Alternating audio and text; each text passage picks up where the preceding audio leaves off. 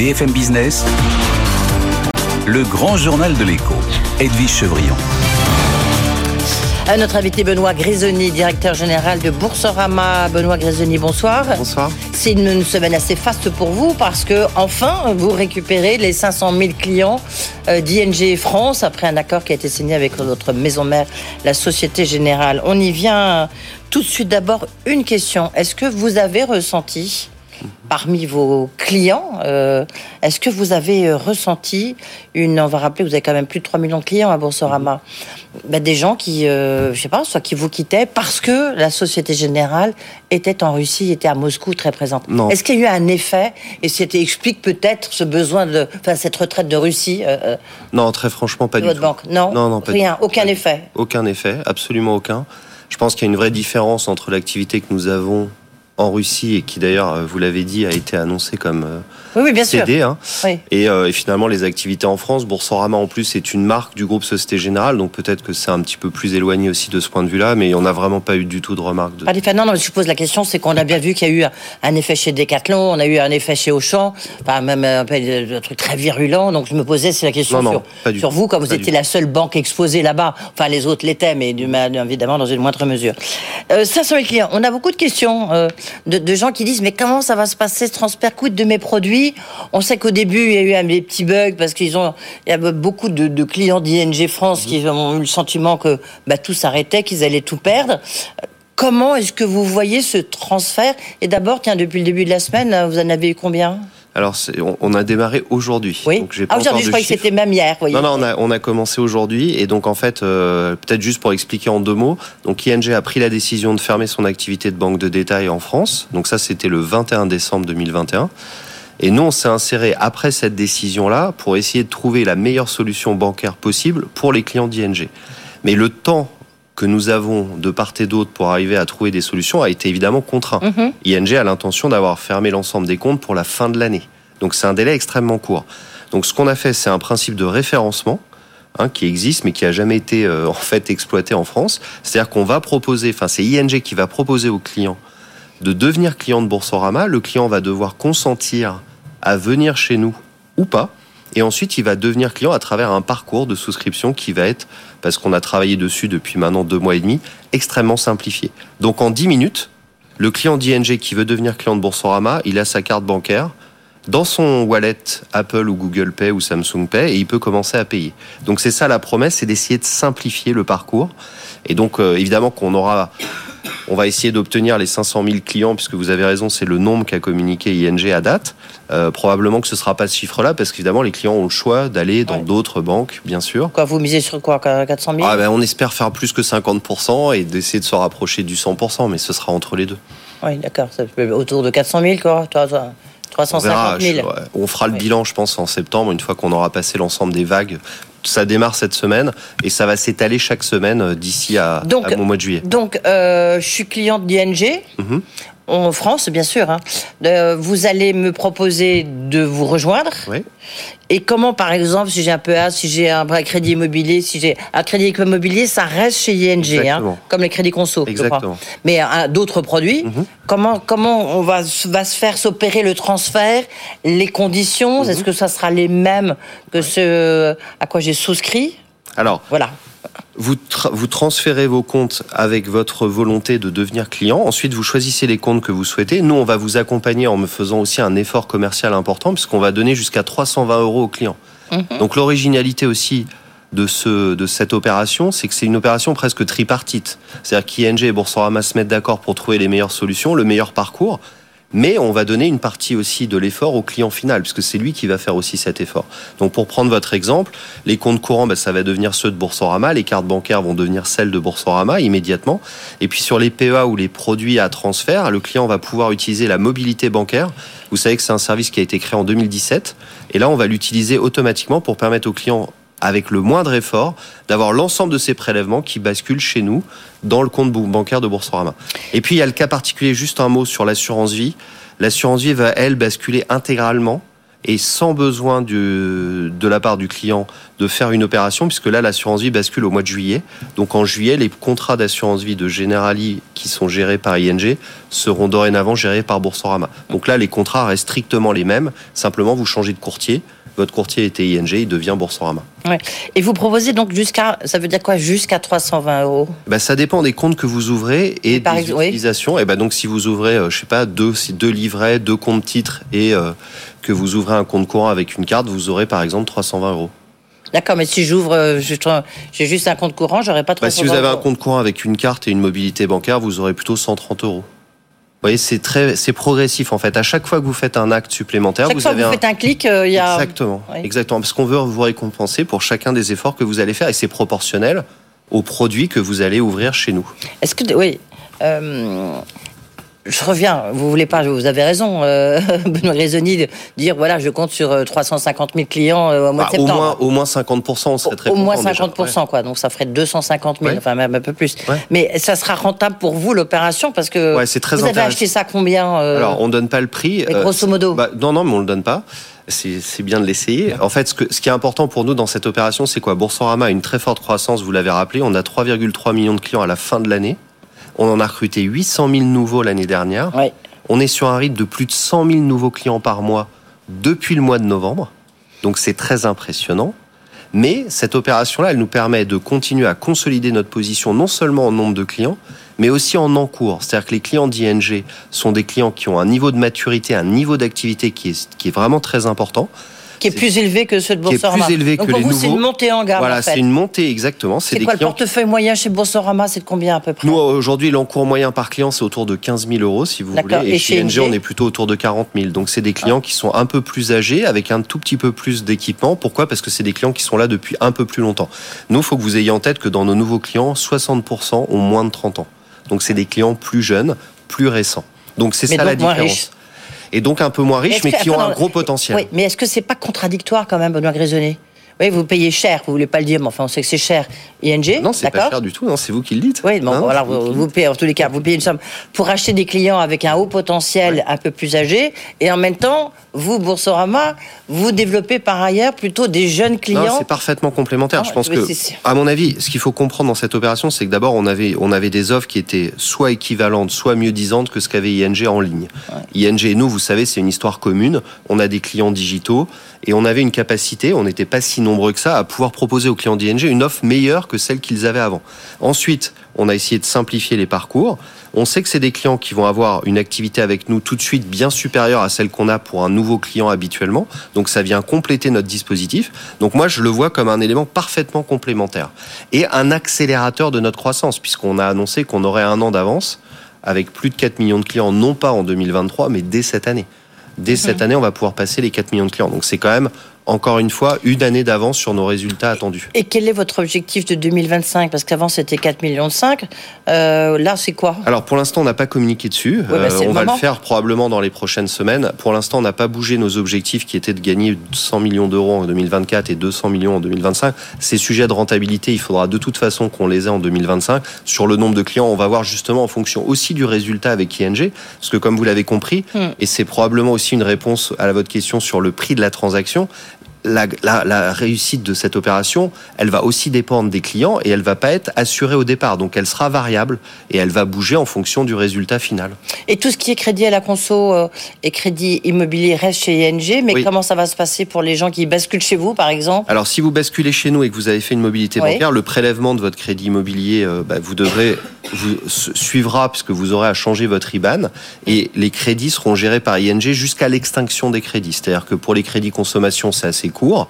C'est des durées en général qui vont être de 18 mois en moyenne. Sur les crédits immobiliers, ça va être un peu plus long et ce sera géré dans la durée par les équipes d'ING et euh, leurs prestataires.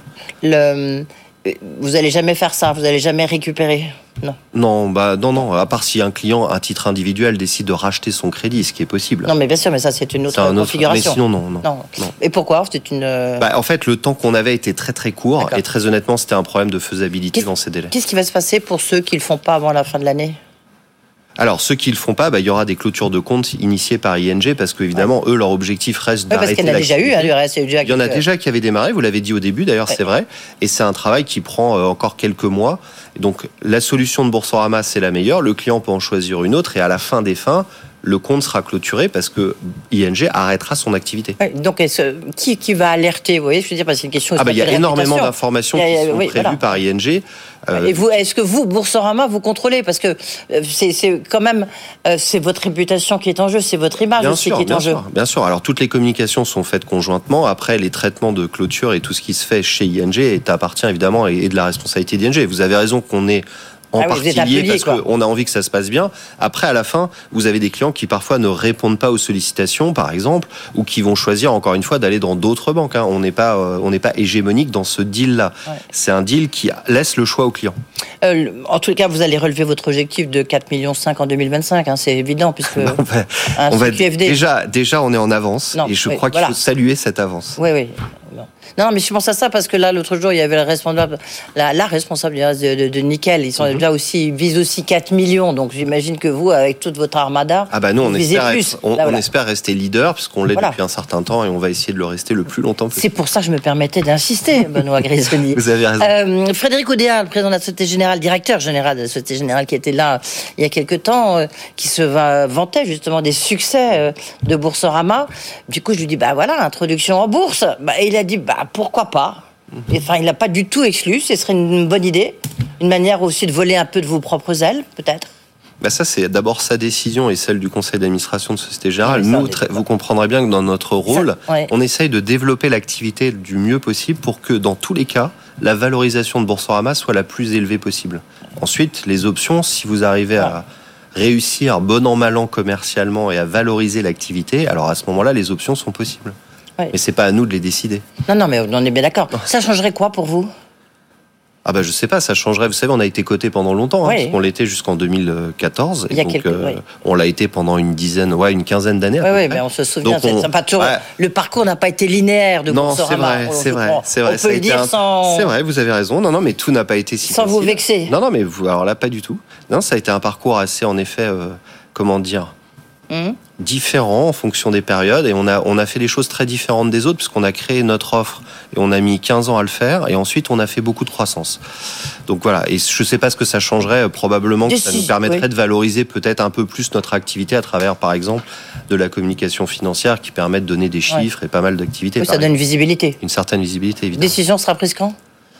Ben, je sais pas, c'est pas la mienne, donc je ne sais pas. Euh, on verra. Non, mais c'est une question d'année de quinquennat. C'est euh, ouais, c'est dans les dans les dans les mois ou années qui viennent, dans les deux ans qui viennent, je dirais. Oui, d'accord. Euh, une question, j'imagine que vous avez regardé parce qu'il y a beaucoup de banques aussi qui se qui qui se ruent là-dessus sur le paiement fractionné mhm. et le mini crédit. Mhm. J'avais reçu le patron de United. Mhm. C'est vous en faites chez. On en fait un petit peu. On a un produit qui s'appelle Click. C'est un trois fois trois mois euh, qui est sur des tout petits montants avec des tout petits frais. Mais vous y croyez Ouais, ça marche pas mal. Ça marche pas mal parce que ça permet aux gens en effet de faire la jointure sur des achats type vacances, euh, voilà, sur des choses un peu exceptionnelles. Ça peut avoir du sens. Mais vous allez le développer, c'était. Et eh oui, on va le développer parce que je pense que petit à petit, on a un rôle à jouer dans la chaîne. On est quand même proche de nos clients, on les connaît, on est capable déjà d'octroyer. Vous savez, aujourd'hui, le crédit consommation chez nous est octroyé en temps réel et automatiquement donc sur la base de data. Donc tout ça, y compris en allant chercher des données qui n'appartiennent pas à la banque. Euh, donc tout ça va permettre aussi de développer le crédit dans toutes ses formes. Merci beaucoup Benoît Grisonnier, vous viendrez nous dire les chiffres, le montant, l'introduction. Ça vous va comme programme euh, merci. en tous les cas, directeur général de Boursorama. Euh, et merci, on, l'a compris, c'est quand même un gros enjeu pour vous là dans les prochains mois. Et merci d'avoir partagé avec nous dans un instant. Philippe Aguillon, professeur au Collège de France, professeur, il était professeur à Harvard. On parlera justement de l'inflation américaine. Et puis Jean-Marc Daniel sera face à lui. Je vois déjà notre ami Volokin qui nous attend à Wall Street pour nous en parler. Tout de suite.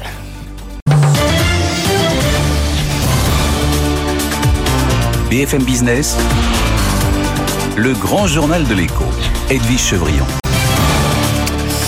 C'est le débat avec deux excellentes économistes, Philippe Aguillon, euh, professeur au Collège de France, professeur à l'INSEAD, professeur aussi à LSI. Euh, Philippe Aguillon, euh, bonsoir, merci d'être là. C'est dire si vous professez beaucoup et face à vous, un autre professeur qu'on connaît bien ici, qui professe beaucoup sur nos antennes, Jean-Marc Daniel. Bonsoir Jean-Marc. Bonsoir. Il y a beaucoup de sujets à voir avec vous, évidemment. Il y a un peu, bah, ça doit être quoi les 100 premiers jours de, du prochain candidat, si c'est Emmanuel Macron ou Marine Le Pen?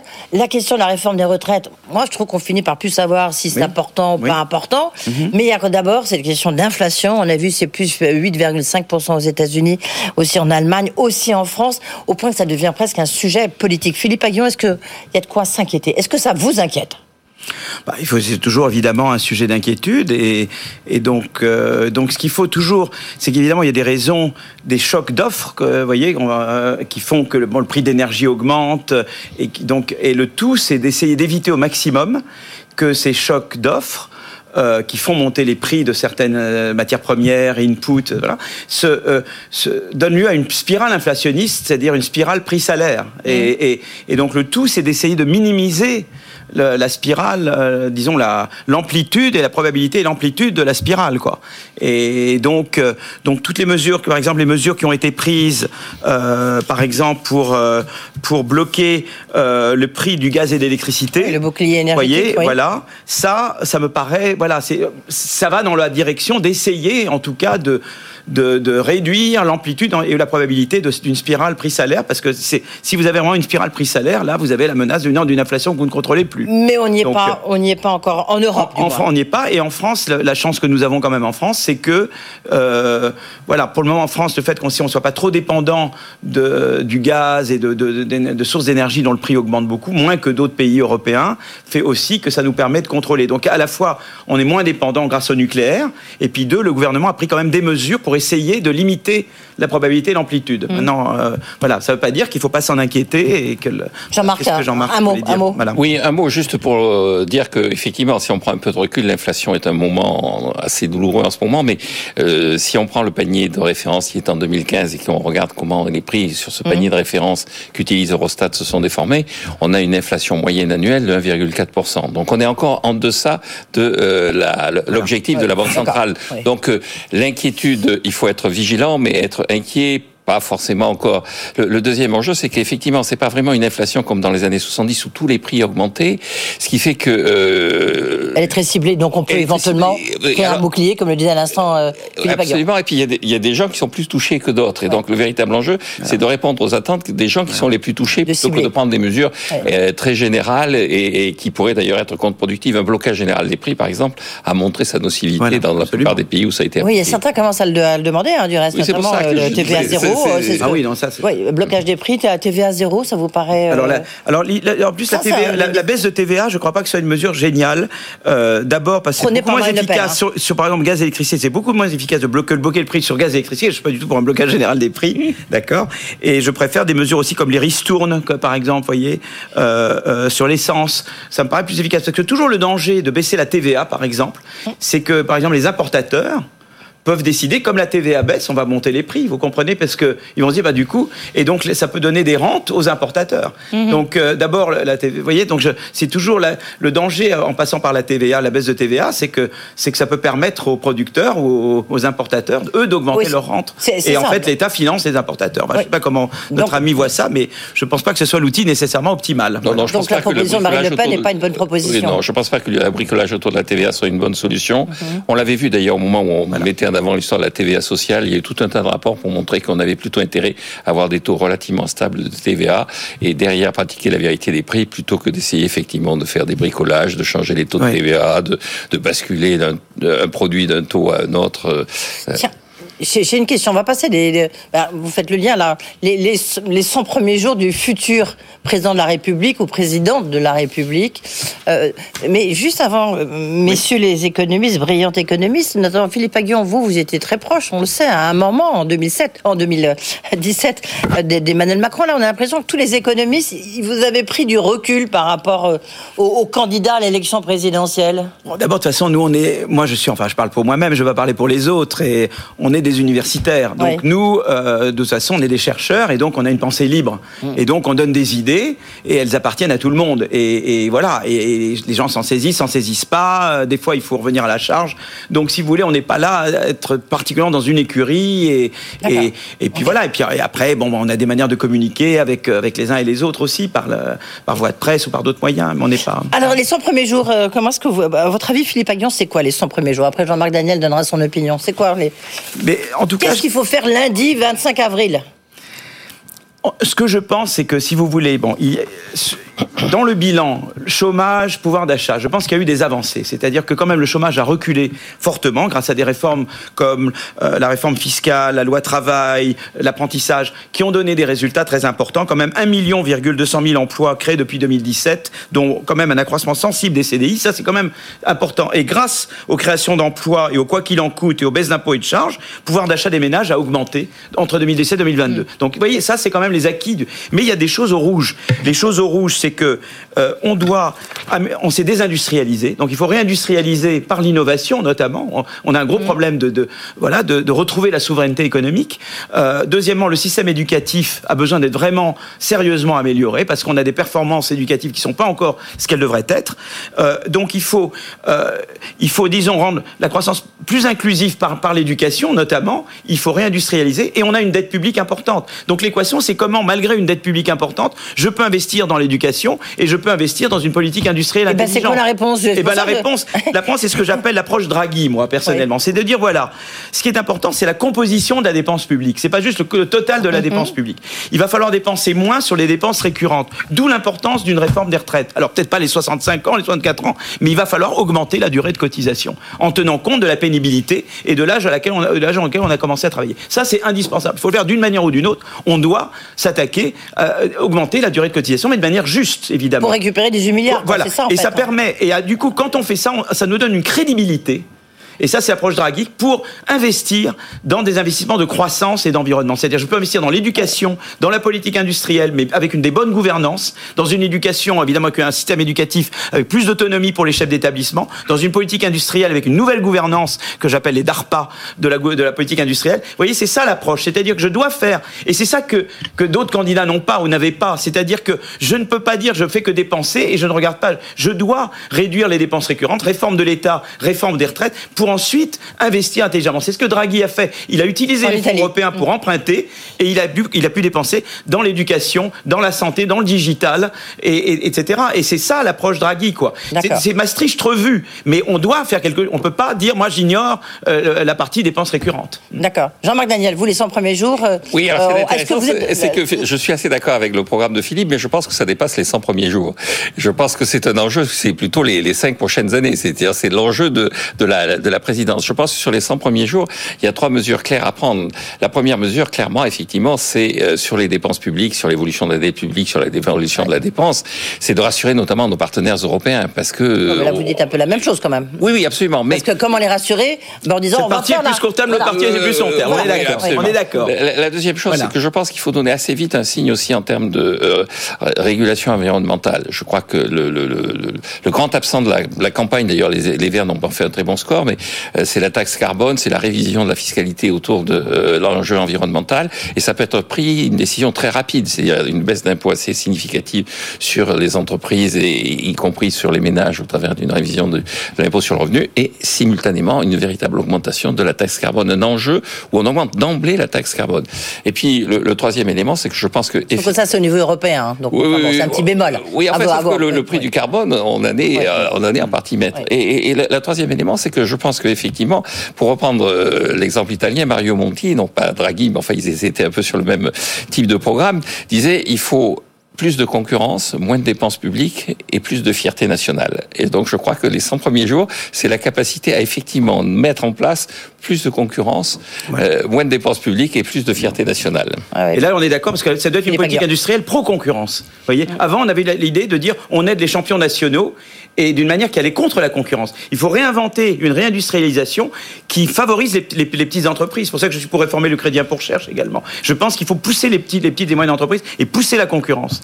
C'est une nouvelle façon de concevoir la politique industrielle. Je ne sais pas si vous avez vu ce, ce, rapport. Enfin, j'en ai vu que, euh, que, le début, hein, parce que euh, c'est euh, du FMI qui dit que c'est une mauvaise idée pour les chaînes d'approvisionnement de, le, de les délocaliser, en fait, de, de vouloir les relocaliser pardon. Pour lui, pour le FMI, la relocalisation est une mauvaise idée. Il faut mieux plutôt diversifier ses sources d'approvisionnement. Oui, moi je crois. Donc c'est un peu euh, contraire à ce qu'on entend, non? Oui, je ne crois pas qu'il faut déplacer des grosses usines de Chine en. Alors, euh, Russie, c'est autre chose. Mais, mais, euh, mais euh, je pense effectivement qu'il faut diversifier, mais également réindustrialiser en innovant. Nous, voyez, le problème, c'est qu'à part le nucléaire et l'aéronautique et le luxe, mm.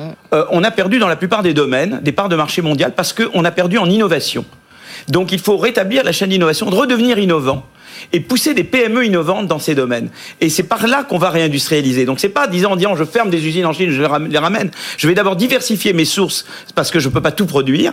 Et puis je vais essayer de reconquérir la maîtrise de chaîne de valeur dans un nombre de secteurs où nous étions très bons au milieu des années 90 ou début des années 2000, où nous avons perdu, mais on peut reconquérir. Mais ça, il faut le faire. C'est un peu le plan 2030, mais où il faut une bonne gouvernance. Mais il faut le faire par l'innovation et en poussant des jeunes pousses. Vous voyez, comme Moderna, vous voyez, par exemple, la Barda, ce qui a donné les vaccins. Il y avait Pfizer, il y avait euh, Moderna, il y avait Johnson, il n'y avait pas qu'une entreprise. Et, les Américains ont su pousser plein d'entreprises, plein de labs. Ben, nous, il faut faire de la politique industrielle de cette manière-là. Mmh.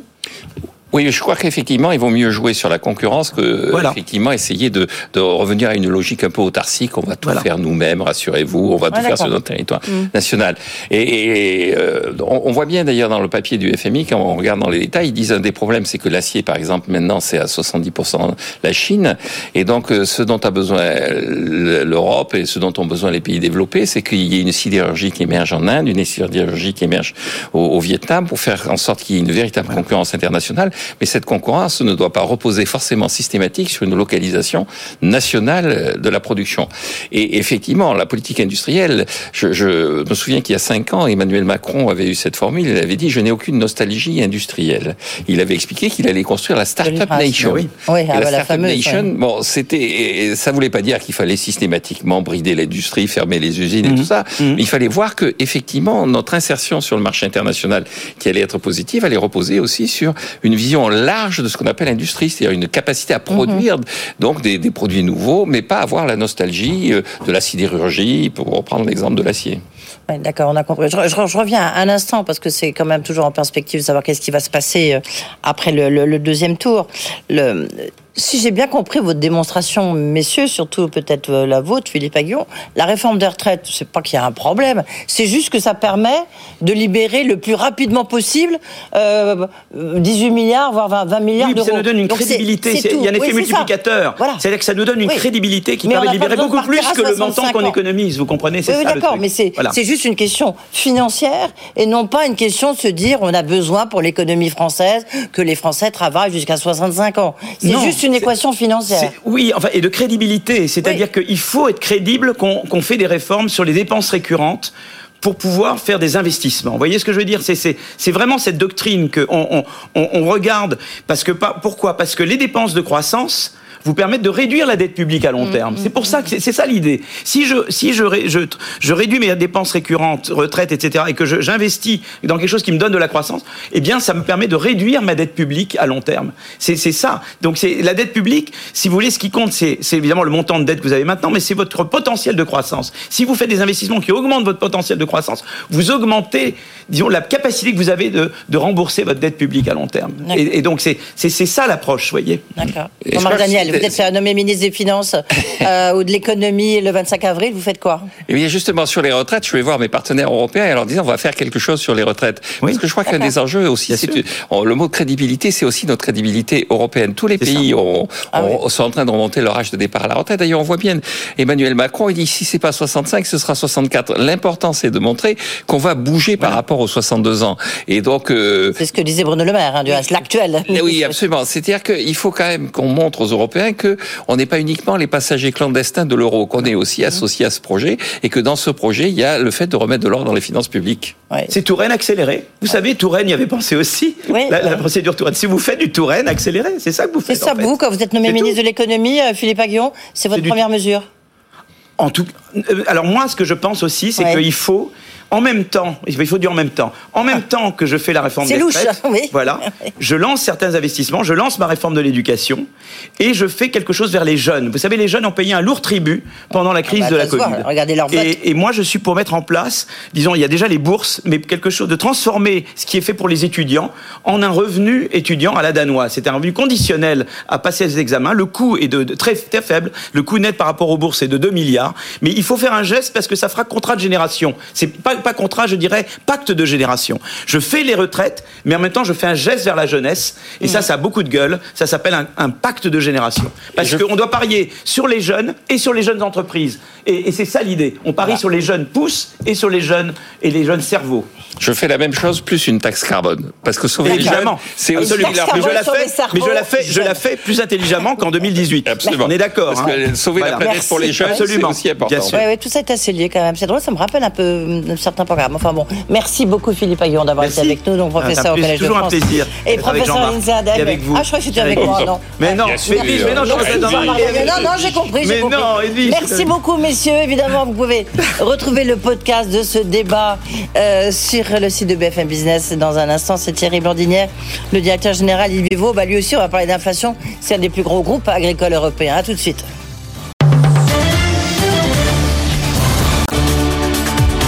BFM Business, le grand journal de l'écho, Edwige Chevrillon. Notre invité, c'est Thierry Blandinière, directeur général d'Invivo. Thierry Blandinière, bonsoir. Bonsoir Edwige. On va rappeler euh, Invivo. Invivo, ça en fait, finalement, c'est 10 milliards de chiffre d'affaires. C'est un groupe coopératif. Hein. Vous avez combien de, euh, de je regarde, le 188 coopérative agricole. Adhérente, oui. Ah c'est adhérente. Euh, c'est un, donc un des leaders européens sur, sur l'agriculture. Il y a beaucoup de questions évidemment à voir avec vous, surtout que vous annoncez une opération avec le SPAC. Je crois que c'est une des premières opérations de Xavier Niel, Alexandre Zouari et Mathieu Pigas. Mais moi, j'ai d'abord une question évidemment sur la mm. flambée des prix, parce que vous êtes euh, mm. euh, au premier chef. Juste rappelez-nous en deux mots tout ce que vous faites, Gambert, et, et on va dire quand même euh, Fred ici, vous allez comprendre pourquoi. Très bien. Écoutez, on est un groupe effectivement agricole qui fait 10 milliards euh, d'euros de chiffre d'affaires et on intervient sur plusieurs métiers. On est dans le trading international, on est présent aussi en Ukraine, on est salarié en Ukraine, on pourra y revenir Combien? 350 salariés en Ukraine, donc on, assure, on vend des intrants en, en, Ukraine, donc on vend des fertilisants, des, des, semences, des phytosanitaires et on assure la collecte et ensuite on commercialise. Donc euh, on est très présent dans, ce pays historiquement, suite au rachat de Soufflé, puisqu'il y a un an, bah on a doublé de taille en reprenant le groupe Soufflé. On avait parlé chez vous, on avait doublé de taille, donc, euh, et donc on serait retrouvé euh, très présent dans, les pays de l'Europe de l'Est. Mm. Donc ensuite, effectivement, en France, on a une activité retail autour des, jardineries, donc gamme vert. On a racheté Jardinland il y a trois ans. On a Delbar et on a tout un écosystème qu'on veut construire autour de ces jardineries en développant des magasins alimentaires de proximité avec des produits locaux qui seront mis en avant et professionnaliser quelque part les circuits courts agricoles. Oui. Et ça, c'est le point important parce que c'est là où rentre en ligne de compte, en ligne de compte, pardon, euh, le SPAC donc de Xavier Niel et de Mathieu Pégas et d'Alexandre Zouari. Euh, quand même un mot, euh, les chiffres de la FAO sont sortis vendredi et qui montrent quand même une hausse des prix comme on n'a jamais enfin, connu depuis très très très longtemps, mm. plus en moyenne sur les prix agricoles, plus 12,6%. Euh, sur le blé, évidemment, mm. c'est beaucoup plus. Comment est-ce que vous vivez ça? Comment est-ce que vous gérez ça plutôt, Thierry Blandinière? Alors, la semaine dernière, on était à Rome invité par la FAO pour discuter justement des fondamentaux du marché, de voir comment les choses pouvaient évoluer dans le temps. Alors, il y a plusieurs choses. D'abord, moi, je dirais, dans un premier temps, euh, les décisions qui ont été prises euh, au niveau européen sont des bonnes décisions, puisqu'on a décidé de relancer le potentiel de la ferme Europe. Mmh. C'est des annonces, mais les annonces sont très importantes pour les marchés. Et du coup, finalement, euh, les prix qui devaient monter au-dessus de 400 euros la tonne, s'agissant du blé, sont plutôt en dessous aujourd'hui. Donc, mon avis, c'est qu'il y a déjà un effet d'annonce qui font que finalement, euh, les marchés commencent à réagir favorablement aux, voilà, aux plans d'action qui sont lancés en France, en Europe et dans le monde pour compenser le manque de volume euh, sur le marché mondial s'agissant de la production ukrainienne. Mm. Euh, après, tout va se passer au mois de juin. Alors qu'au mois de juin, on aura une visibilité sur la collecte et, la moisson quelque part ukrainienne. 30 il y, aura une, vous pensez qu'il y aura une, quand même une... Alors, c'est l'enjeu, c'est la grande question. C'est-à-dire que si euh, sur les 30 millions de tonnes, on en collecte la moitié, l'impact sera moindre sur l'inflation à la rentrée. Oui, parce que il faut collecter, mais il faut transporter. Or, pour l'instant, ça, ça, passait par Odessa, enfin par le port à côté. Donc, euh, et là, on voit bien que c'est la guerre totale. Alors, bien sûr, et c'est aussi euh, une inconnue. Et effectivement, il faudra trouver un corridor euh, pour sortir effectivement le, le, blé. ukrainien. Donc ça sera aussi une composante importante. Si jamais on n'arrive pas à organiser le flux, euh, il y aura un impact sur, sur les prix encore à la rentrée euh, qu'on peut imaginer de, de 15 à 20 de plus qu'aujourd'hui. Donc c'est un mur que nous avons devant nous et on essaye de prendre toutes les dispositions, nous, les entrepreneurs, pour essayer, les entreprises, pour essayer de, réduire l'impact en produisant plus. Pour autant, euh, effectivement, il ne faut pas se, cacher. Effectivement, il y aura, il y aura un pic d'inflation très fort à la rentrée. Mais est-ce que le, le blé a été semé là en Ukraine? Alors, le, blé est semé en, est semé en, octobre. Oui, mais est-ce il a, et donc il a été semé et donc là, est-ce qu'il est déjà collecté? Alors maintenant, il sera collecté au mois de juillet. C'est comme en France en fait. Donc ça se passera au mois de juin. C'est pour ça que je reviens sur le mois de juin. C'est très important. On verra où on en est euh, dans la guerre avec la Russie. Hein. On peut peut-être imaginer euh, qu'il y aura un pacte euh, d'ici là. Je ne sais pas. Hein. Le mois de juin, c'est encore loin. Hein. C'est dans deux mois. restons optimistes. Mais, mais c'est vrai, il faut rester réaliste aussi. L'impact est là. Il va y avoir certainement un, manque de, de, blé dans le monde entier, et notamment... Vous pensez qu'il y aura une, famine terrible comme celle qui s'annonce en Égypte Au Maroc, vous êtes un des gros, acteurs, euh, Thierry Blandinière euh. Alors, peut-être pas une famine, mais il y aura effectivement des questions sur, euh, sur le prix. Donc, tout dépendra de la position des, États quant à apporter des aides ou pas. Est-ce qu'ils sont en capacité d'aider ou pas? Donc, vous dites qu'il y a du blé suffisamment il y en aura. Il y en aura. Après, c'est une question de prix. Alors, c'est une question de prix. Ça dépend aussi de ce qu'ont faire les Russes. Parce que les Russes exportent 40 millions de tonnes de blé. Donc, que vont-ils faire de, ces 40 millions de tonnes de blé? Et comment vont-ils les négocier? Dans une bataille géopolitique, quelque part, euh, dans, le monde entier Et, quel pays euh, va négocier avec la Russie pour avoir du blé à un prix compétitif C'est aussi une arme que Poutine a entre ses mains aujourd'hui. Est-ce qu'il y, a, est y a une spéculation sur le blé? Parce qu'en fait, il y a une financiarisation des, matières premières. Ouais, on, le voit bien, et sur le blé notamment, ou pas, pas dire surtout? Oui, alors je dirais que on avait vécu en 2008 un phénomène qui était lié à la finance. Euh, vous vous rappelez les, crises du subprime. Donc, euh, bon, les financiers étaient venus effectivement sur les commodities et ça avait flambé. Ah ben vous vous rappelez C'est pas du tout la même situation aujourd'hui. On est bien sur un, décalage entre l'offre et la demande. On est plus dans le, dans le physique. on est vraiment dans un. Donc, on peut toujours avoir euh, à la marge quelques petites spéculations, mais on n'est pas du tout sur le même modèle économique spéculatif qu'en 2008. D'accord. Donc, pour l'instant, vous pensez qu'on va peut-être pas un retour à la normale, mais on va comme, enfin, la situation est en train un peu de s'aplanir mm. avec deux échéances. En juin, donc savoir est-ce que l'Ukraine pourra délivrer son blé ou pas, mm. et la question russe. Et la question russe. Et, surtout, ce qu'il faut comprendre aussi, c'est que aujourd'hui, les positions à terme du blé sont à 350 euros. À terme, c'est horizon de trois mois. Euh, le prix actuel est à 387. Donc, vous voyez que le marché aujourd'hui anticipe éventuellement, euh, potentiellement, un retour du volume. Mais tout le monde attend surtout euh, ce qui va se passer au mois de juin. Et donc, si jamais euh, ben, la guerre continue et que tout est arrêté, ben là, on aura sûrement une inflation très forte des prix à terme du blé à la rentrée.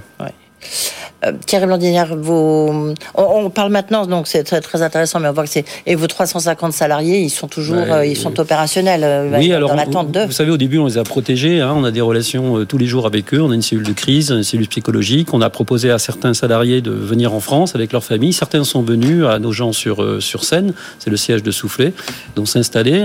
voilà, à midi, on déjeunait avec la, Madame le maire de, de nos gens, qui nous dit que bon, elle avait tout fait pour organiser l'accueil de, des enfants euh, dans les écoles. Donc on est vraiment mobilisé pour euh, prendre soin de nos salariés.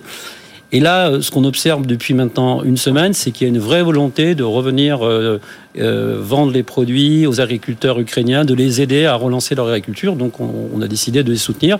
Et donc, on a réouvert tous nos dépôts. Qui sont plutôt basés à l'ouest, de, l'Ukraine. Et donc finalement, on va pouvoir semer, semer les, les cultures de printemps. Voilà. Et vous pourrez transporter via euh, des, des lignes de chemin de fer? Euh, si, le bateau ne peut pas fonctionner, on le fait déjà, mais on peut pas apporter des volumes. Euh, voilà, c'est pas assez. Donc vous avez absolument Donc il faut qu'il y ait la paix d'ici là. Absolument.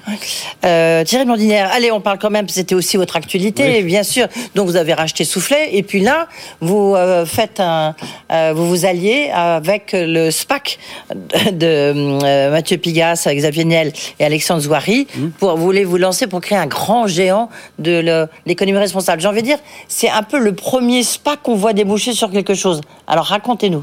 Alors je crois qu'il y a eu Media One avant.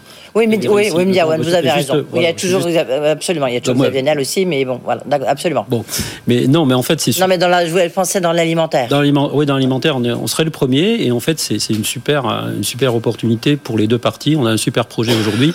C'est vraiment de, c'est vraiment euh, d'accélérer notre projet économique qu'on avait lancé dans la plateforme Univoritel avec les marques Jardiland, euh, Gambert et Frédici notamment en produits locaux. Et donc, on a décidé maintenant d'accélérer tout ça, puisque finalement, euh, une Vivo Retail sera, sera cotée par, par 2MX en, en 2MX, c'est le nom du, c'est le nom un peu barbare, mais, on peut comprendre. Qui va changer. Qui, va changer, qui va pour devenir quoi euh, Je vous le dirai la prochaine fois quand vous mettrez, mais non, Pourquoi on verra au du closing, parce qu'il n'est pas encore déterminé. Là, on est rentré en négociation exclusive. Hein. Donc le closing aura lieu certainement, on l'espère tous, euh, début juillet. Et à ce moment-là, on vous annoncera le nouveau nom de, de la société qui sera cotée. D'accord. Et donc pour faire quoi? Alors l'idée, c'est de développer des magasins alimentaires qui mettent en avant les produits locaux, les produits bio et tout ce qui est durable dans l'agriculture et dans les, filières alimentaires, et d'utiliser le parc de magasins que nous avons, nous avons 1600 magasins en jardinerie, pour euh, développer ces magasins alimentaires à côté des jardineries. donc ça, c'est un enjeu euh, très important qu'on avait commencé à initier. C'est un modèle économique. Frédici Frédici qui est très résilient, qui a fait ses preuves. Il s'agit maintenant de le déployer, changer d'échelle. Donc de passer de 25 magasins à 200 magasins dans les, dans les trois ans qui viennent. Et puis aussi de saisir quelques opportunités, on verra, de croissance externe pour consolider le projet, euh, pas forcément à côté des jardineries, mais sur des cibles qui correspondraient vraiment à cet esprit de, de, commerce durable euh, que les consommateurs attendent.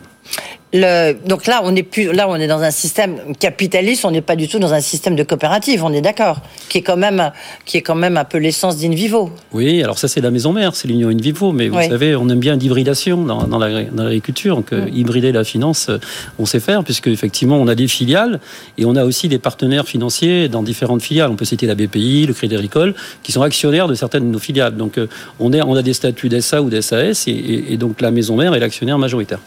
Le, pourquoi est-ce que vous avez besoin d'autant d'argent? Parce que là, il y a 300 millions euh, quand même qui sont apportés. Euh. Pourquoi est-ce que vous avez besoin d'autant d'argent? Puisque vous avez développé les gammes verts, les jardiland. Euh, ça, c'est ma première question. Et la deuxième question, c'est l'immobilier, il appartient à qui? Ah, donc nous, on est plutôt locataire sur l'immobilier. Oui. voilà, il appartient à différents promoteurs. D'accord, non, mais parce qu'on sait que Xavier Niel, il aime beaucoup l'immobilier. C'est pour ça que je alors, pose la question. ça que je mélange pas les, deux choses. On est vraiment sur un projet où on s'est retrouvé hein, vraiment sur une thématique très précise. Et donc, on n'est pas dans l'immobilier euh, en tant que propriétaire, hein, donc on est locataire. Et, donc on est dans une démarche aujourd'hui où on souhaite euh, vraiment euh, développer ces magasins alimentaires et, les déployer rapidement. Et donc on a besoin de 300 millions, mais en fait on a plus que 300 millions. On a 300 millions en capital, mais on pourrait avoir 300 millions de plus avec la dette, avec l'effet levier. Donc on a potentiellement 600 millions à investir pour booster le projet. C'est un vrai projet euh, d'envergure. Et vous, vous allez être actionnaire de la société côté le groupe Invivo à hauteur de combien? 60%. Donc vous êtes majoritaire. Oui. Donc on a revu le conseil d'administration en conséquence et on est accompagné par, par les partenaires du SPAC. Le, et le SPAC disparaît, c'est le principe du SPAC. Oui, c'est ça. C'est-à-dire qu'une fois qu'on despac quelque part, ce sera le despacking, on sera sur la nouvelle entité qui sera cotée et qui portera ce projet avec des partenaires financiers qui vont nous accompagner. Donc, le, euh, et combien seront, il y aura combien en bourse? 40%. D'accord, non mais j'appelle. En fait, c'est ça, c'est le Donc, il vaut à 60%, la bourse 40%, mais vous avez pu avoir, euh, je sais pas moi, Xavier Niel qui reste à hauteur de 10%. Ou, euh, Alors après, dans les 40%, il va y avoir des, des, investisseurs qui iront euh, peut-être 5 à 10%, et Xavier Niel en fera partie. D'accord, je croyais parce que je demandais combien en bourse, et vous me disiez 40%, donc c'est pour ça que j'ai été ah, 40%, mais après, ils seront des titres en bourse. Et bon, donc ça sera converti, ils auront toujours 5 à 6%, et ils resteront avec nous, bien évidemment. Le, et donc là, donc l'ouverture du magasin, vous nous avez dit vos ambitions, c'est que comment est-ce que vous allez euh, dire, organiser? Parce que ça va devenir une chaîne, une chaîne alimentaire de, grande, presque de grande distribution très importante. Alors de grande distribution. C'est pour ça que j'ai cité de grande distribution, mais de, circuits spécialisés. Oui. 600 euh, millions, ça fait de l'argent sur la table. Hein. Oui, ça fait, ça peut. Aujourd'hui, le, chiffre d'affaires de d'Invoritel, c'est 2 milliards 500 millions. Donc on, peut espérer monter à 3 milliards, 3 milliards 5 en rajoutant rajouter un milliard d'euros de, chiffre d'affaires en alimentaire. Euh, et on s'adresse vraiment maintenant à des nouveaux centres commerciaux qu'on souhaite créer, qui sont, qui sont proches avec les jardineries, qui sont proches des petites villes et des centres-villes, et, très loin des hypermarchés. Donc on est en train, on va essayer de disrupter un peu le modèle, sachant que les consommateurs aujourd'hui souhaitent plus de tranquillité dans leurs achats et avoir tout sous la main. Et qui va, comment vous allez, parce que là, vous vous commencez près. Non, enfin, vous avez déjà des, des magasins, mais là, vous allez. C'est une organisation très différente. Oui, mais on, a la chance aussi d'avoir un sourcing avec notre, nos coopératives. Donc, on a accès à des produits euh, de qualité, produits locaux, euh, produits durables, euh, filières de qualité. Tout ça, on va le mettre en avant à un prix accessible. Il ne s'agit pas de faire un magasin de spécialité. Il s'agit vraiment de, de faire un, supermarché de proximité avec des prix compétitifs. Des prix compétitifs avec les coopératives qui sont vos, qui sont vos actionnaires. Oui, oui, c'est ça. Qui, Uniquement.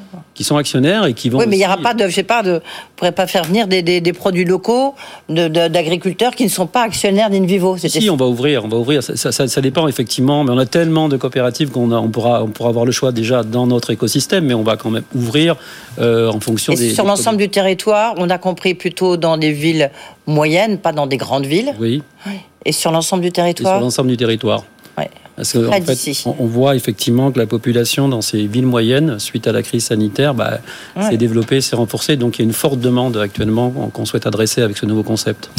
Merci beaucoup. En tous les cas, super concept. Et puis euh, on voit qu'il est en train d'évoluer euh, mm. euh, beaucoup par rapport même à la philosophie d'Invivo, déjà en rachetant Soufflet. On en avait déjà parlé. Là mm. maintenant, c'est Fred ici. C'est en train de. Votre groupe est en train. Ça fera 10 milliards. Là, ça fera quoi? 11 milliards, 12 milliards ensuite? Ben, nous, on aime bien euh, gérer de la croissance. Hein, donc, euh, faites-nous confiance euh, pour, pour apporter de la croissance en plus. Et rendez-vous est pris en tous cas en juillet pour l'introduction. Bon, mm. c'est le nouveau nom, on a compris. Merci d'avoir été avec nous, Thierry Blandinière, donc directeur général d'Invivo. Puis vous parlez des groupes coopératifs, groupes mutualistes. C'est Adrien Couret, directeur général d'AEMA Group, Massif, Aesio, Aviva, qui sera notre invité. C'est un modèle qu'il dépend, qu'il défend beaucoup. Mm. Avec lui aussi, on parlera de la question des retraites qui inquiète beaucoup les assureurs et puis de, du gel euh, avec les aléas climatiques qui commencent à peser très lourd dans leur compte, ce qui fait que les assureurs parfois ne veulent plus assurer les agriculteurs et c'est une vraie question.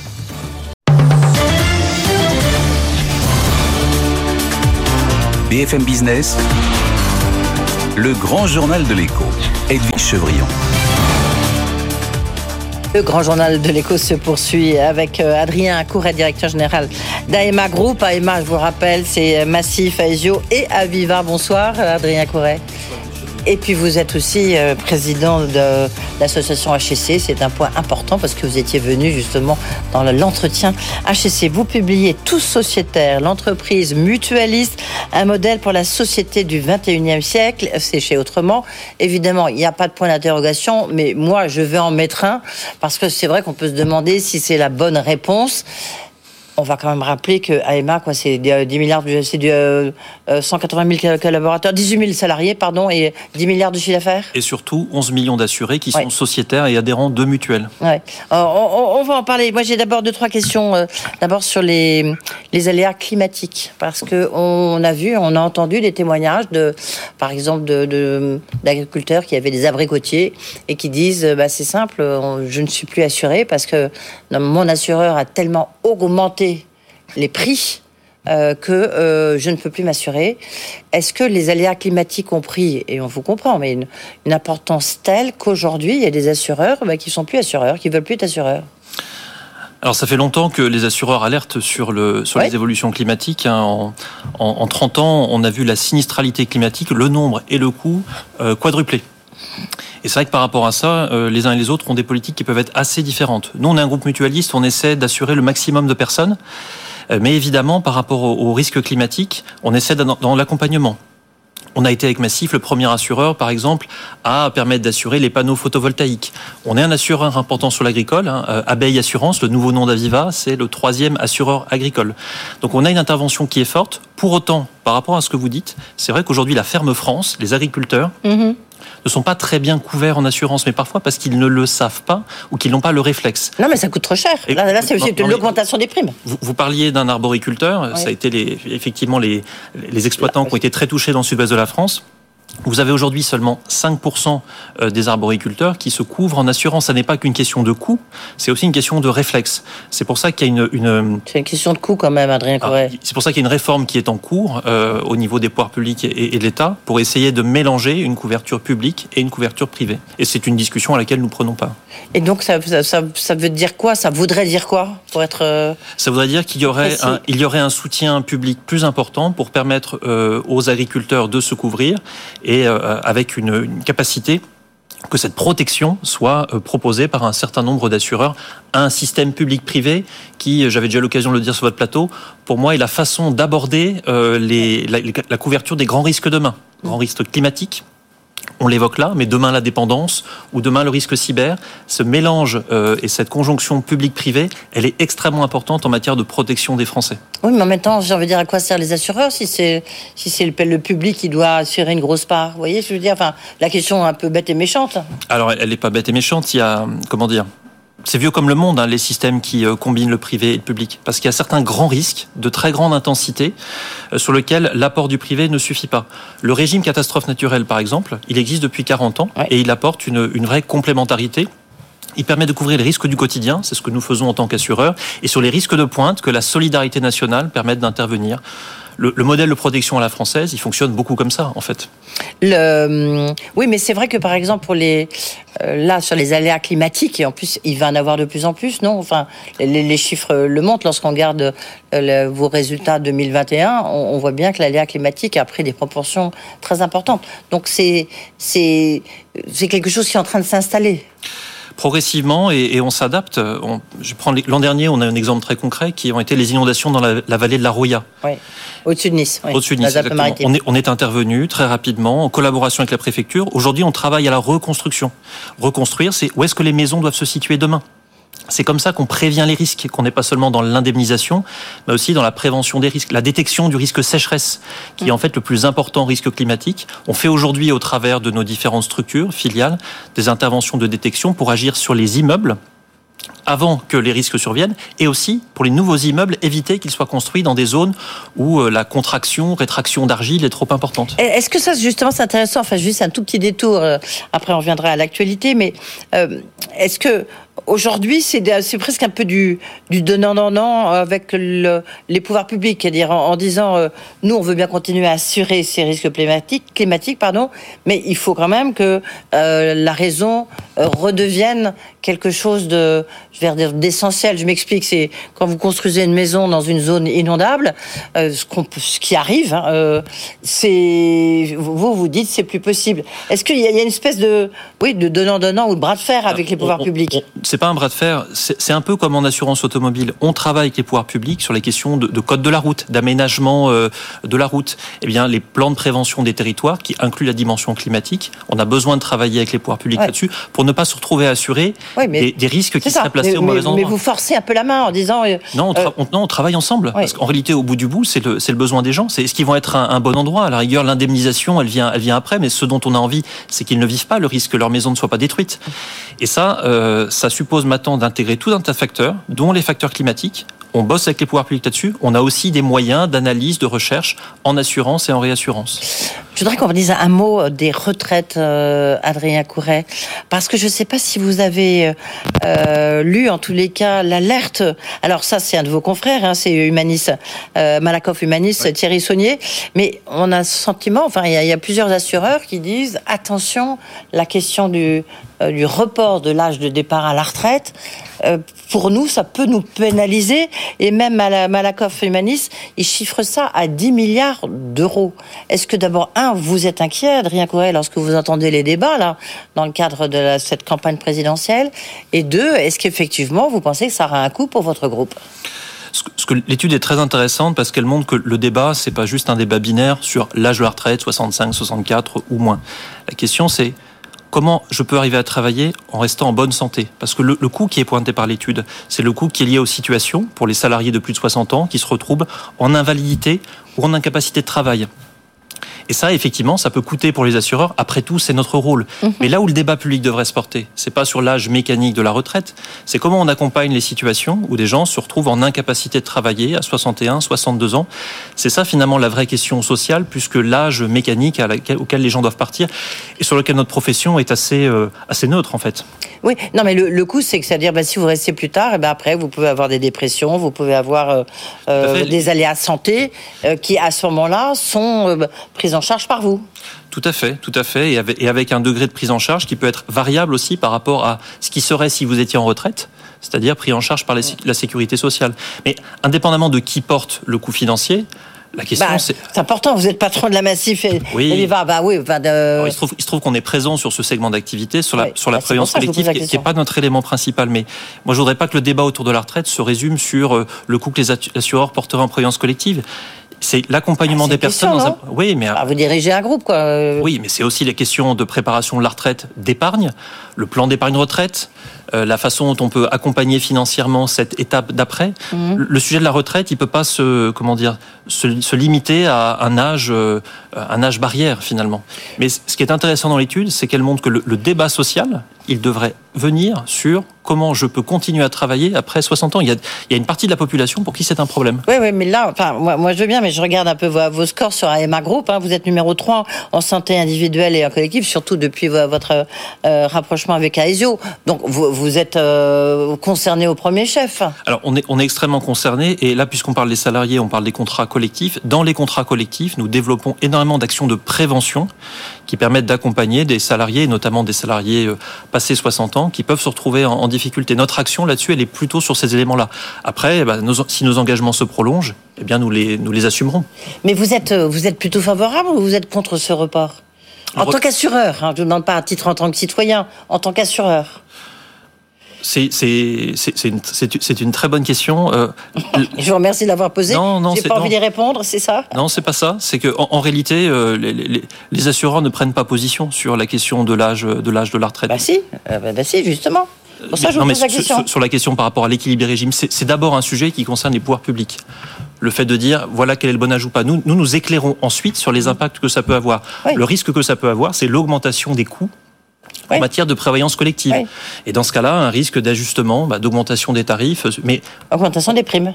Mais oui, mais parce ah qu'il y aura plus d'indemnisation qui sera qui sera portée. Oui, c'est ça. Donc il y aura une augmentation des primes s'il y a un report de l'âge de la retraite de 62 à 64 ou 62 à 65 ans. Mais les, primes augmenteront parce que nous indemniserons davantage les, personnes. Oui. Oui.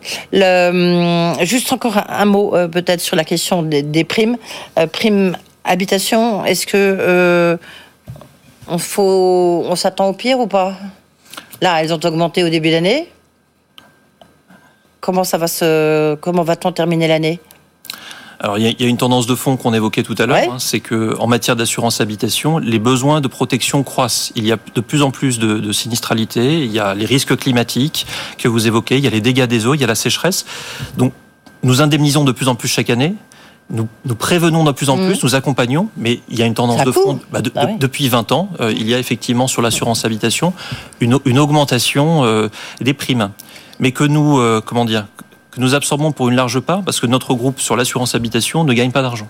C'est-à-dire que nous, nous réglons les choses à l'équilibre, nous équilibrons les cotisations et les sinistres. Euh, un mot, un mot encore sur l'assurance emprunteur, parce que je pense à ça. La dernière fois que vous étiez venu, c'est justement pour en parler. Il y avait un débat au Sénat. Euh, euh, est-ce que, est-ce que finalement, c'est une bonne chose pour qui le fait aujourd'hui qu'on puisse changer d'assureur? Bah, C'est d'abord une bonne chose pour l'emprunteur. Avant, il se, avant, il se il y a une concurrence qui se crée ah ben, nous, espérons qu'elle va, qu'elle va s'ouvrir puisque ça sera valable à partir du mois de juin. On est aujourd'hui dans un monde où euh, un, quelqu'un qui va emprunter pour sa maison se retrouve dans un rapport de force face à sa banque, qui lui dit voilà le crédit, il faut que tu prennes à côté de ça. Oui, parce qu'il y a des baisses de taux sur le crédit, mais souvent l'autre moitié c'est quasiment l'équivalent. regardez, c'est l'assurance emprunteur. Le, coût du, le coût de l'assurance est devenu quasiment équivalent au coût du crédit. Et en termes de marge pour les banques, c'est ici qu'elles gagnent de l'argent. Donc il y a vraiment un bénéfice très important à faire. Nous, les propositions que nous faisons euh, déjà, elles permettent sur euh, un crédit standard d'aller sur une économie de 10 à 15 000 euros sur la durée du crédit. Et l'ouverture demain du marché, elle va permettre d'aller beaucoup plus loin. C'est une vraie proposition mutualiste que l'on fait. On parle de votre livre, puisque bien que vous êtes le plus jeune dirigeant d'un groupe d'assurance, Adrien Corret, vous avez euh, trouvé le temps d'écrire un livre, euh, Tous sociétaires, donc c'est chez Autrement, l'entreprise mutualiste, un modèle pour la société du 21e siècle. Euh, est-ce que c'est vraiment le modèle mutualiste C'est le modèle qui est adapté à ces temps de crise? euh, je crois, oui. Euh, écoutez ce que dit la société autour de vous face aux crises. C'est, on a envie d'être écouté, on a envie d'être associé, on a envie de participer, on a envie de comprendre les décisions qui sont prises. Fondamentalement, c'est ça le modèle mutualiste. Les entreprises mutualistes, ce sont des entreprises dans lesquelles ce sont qu'on appelle les clients, les bénéficiaires, les personnes protégées qui sont à, à la tête et à la gouvernance de l'entreprise, au conseil d'administration, aux assemblées générales. Et forcément, l'orientation qu'il donne à l'entreprise, qui n'est pas une orientation financière, c'est pas une société de capitaux, c'est pas une filiale de banque, elle prend davantage en compte bah, les besoins des gens, puisque ce sont les gens qui sont au pouvoir dans ces structures. Vous avez le sentiment que vraiment l'entreprise capitalistique classique, euh, privée, CAC 40, hein, euh, mais, mais, mais, pas que, ou même la, la une ETI, un PME, c'est contraire à l'intérêt général, enfin, c'est incompatible? Non, non, non, il faut, il faut pas être binaire, mais entre... Ah, c'est un peu quand même ce que j'ai trouvé dans votre livre. Non, non, non, disons que c'est plus difficile. Moi, la chance que j'ai de travailler dans une entreprise mutualiste, c'est entre les projets que l'on porte et l'intérêt des assurés, il n'y a pas entre les deux l'intérêt qui peut être un peu contradictoire, qui peut un peu frotter de l'actionnaire. Il y a plein de groupes euh, traditionnels, capitalistes, qui font très bien leur travail. Mais à un moment, quand il s'agit chaque année de verser 1 à 2 des cotisations en dividendes, bah, c'est bien quelque chose que l'assuré doit payer au bout. Et donc l'alignement d'intérêt, il peut être recherché entre le client et l'entreprise d'assurance, mais il, est, il pourra jamais être très bon en fait dans une boîte traditionnelle. Dans une, mutuelle, le terreau est beaucoup plus favorable pour ça. Une des questions que vous recherchez à travers votre livre, c'est de dire qu'en fait, aujourd'hui, avec les crises qu'on a traversées, avec l'émergence d'une nouvelle génération comme vous, il y a une volonté d'avoir des, je veux dire, de, créer des équilibres qui soient beaucoup plus responsables et que parfois l'entreprise, le capitalisme, ne facilite pas ces équilibres. Euh, est-ce que le, on peut pas malgré tout essayer quand même de, de rétablir ces équilibres dans une entreprise privée classique où il n'y a que votre modèle qui fonctionne. Non, non, on, peut le rechercher, c'est un propos important de, important de l'ouvrage. Moi, je trouve que depuis des années, on essaie de dire aux entreprises traditionnelles, essayez de cocher plein de cases, de remplir plein d'indicateurs, alors que le cœur Enfin, pour moi, ce qui est important et ce que je vis dans une entreprise mutualiste, c'est ce qui se passe là où la décision se prend, dans le conseil d'administration. Et je vais donner un exemple qui est une proposition de l'ouvrage. C'est que euh, même trois propositions, mais dans une entreprise capitaliste mais qui voudrait s'inspirer du modèle mutualiste, eh bien, il devrait y avoir des administrateurs issus de la société civile, comme on a créé il y a un peu plus de 20 ans avec la loi NRE des administrateurs représentant les salariés. Parce que dans un conseil d'administration, il y a toujours un débat qui se fait. Les actionnaires représentent, je dirais, l'intérêt financier. Les salariés représentent les intérêts des salariés. Qui représente les intérêts de la société Des gens capables de dire, avec une voix de décision, ce qui est fait ici ne va pas dans le sens du long terme, ne va pas dans le sens des intérêts de la transition environnementale, la transition écologique. Il se trouve que dans notre modèle mutualiste, nativement, les gens qui sont autour de la table viennent de la société civile. Ils représentent les sociétés. Oui, mais comme il est dilué votre, le pouvoir de vos actionnaires, parce que c'est des milliers, puisque c'est ça justement le principe d'une mutuelle, ben, donc quelqu'un comme vous, vous avez tous les pouvoirs. Ah non, non, non, non, non, moi je réponds à un Ah non, mais il y a, une gouvernance, c'est écrit noir sur blanc, mais enfin, dans la vie de tous les jours. Dans, la vie de tous les jours, et une fois par mois, et, puis régulièrement, je réponds à un conseil d'administration. Moi, je, je, ne prends, je prépare les décisions, mais elles sont prises par le conseil d'administration. C'est 24 personnes qui sont euh, euh, des chefs d'entreprise, des salariés, des militants militants associatifs, etc., qui ont été élus par une assemblée générale de 150 personnes, eux-mêmes élus par un corps de 5 millions de sociétaires pour Massif, de 3 millions de sociétaires pour, pour Aesio. Et ces personnes, quand je leur présente un dossier, la première question qu'ils me posent, mais à quoi ça va servir pour nos sociétaires Comment ça va porter un modèle plus, plus inclusif, plus solidaire, avec une performance économique, évidemment. Celle-là, elle est toujours là. Euh, mais ce modèle, il est, vraiment différent. Pourquoi est-elle là? Pourquoi elle est là? Pour la, pour la pérennité. Tout à l'heure, je vous disais sur l'assurance habitation, c'est un bon exemple. On équilibre les cotisations et les sinistres. Et mm. vous savez, dans d'autres groupes, ça n'est pas le cas. On cherchera toujours à dégager une marge parce qu'il faut payer un actionnaire. Et je le diabolise pas. C'est une réalité de modèle économique. Enfin, vous le diabolisez quand même. Non, non, non, je veux, simplement. Parce qu'en même temps, oui. Ce qui, est, important, on est, on est dans un moment politique où les gens ont besoin de comprendre la façon dont les décisions se prennent. Parce qu'on est souvent interpellé sur comment vous servez notre intérêt et pas les intérêts des autres. Eh bien, expliquons. Expliquons comment les décisions se prennent dans des, dans des mutuelles qui n'ont pas d'intérêt financier et dans des groupes capitalistiques qui peuvent très bien faire leur job d'assureur, mon sujet n'est pas là, mais dans lesquels chaque année, il y a 100 millions, 200 millions, 300 millions, 1 milliard d'euros d'argent qui part vers des dividendes.